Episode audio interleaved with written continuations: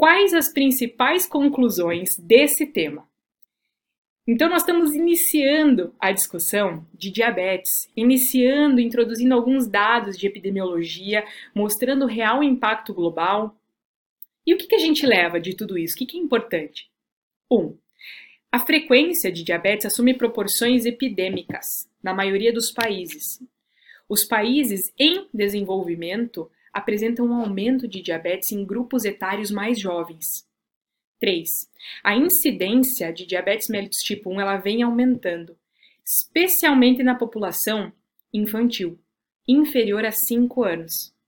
As principais causas de óbito em pacientes com diabetes: doença cardiovascular e cerebrovasculares.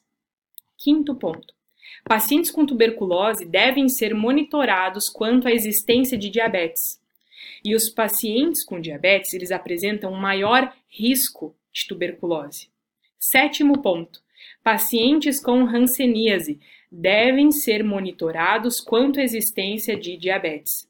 Apesar da gente não saber exatamente como que funciona a relação de hanseníase com diabetes, existe uma recomendação na diretriz que esses pacientes com hanseníase eles devem sim ser monitorados para a existência de diabetes, certo?